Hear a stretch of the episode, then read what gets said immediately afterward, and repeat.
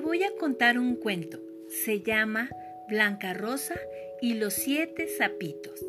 Blanca Rosa es una niña que vive cerca de un estanque.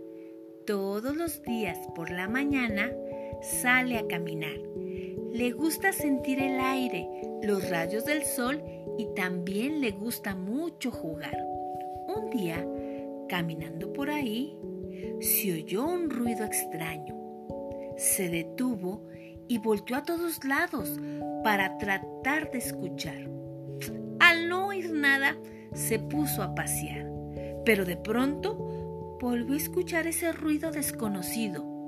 Pero esta vez decidió investigar y salió corriendo hacia el estanque. No sabía con qué se iba a encontrar. ¿Cuál fue su sorpresa? Que al llegar descubrió en una de las orillas a unos pequeños sapitos que hacían mucho ruido. Muy emocionada, se puso a contar. Uno, dos, tres, cuatro, cinco, seis, siete. Siete pequeños sapitos que croan sin parar. Blanca Rosa entonces se puso a pensar en ponerles un bonito nombre para poder jugar. En eso se escuchó un grito. Era su mamá.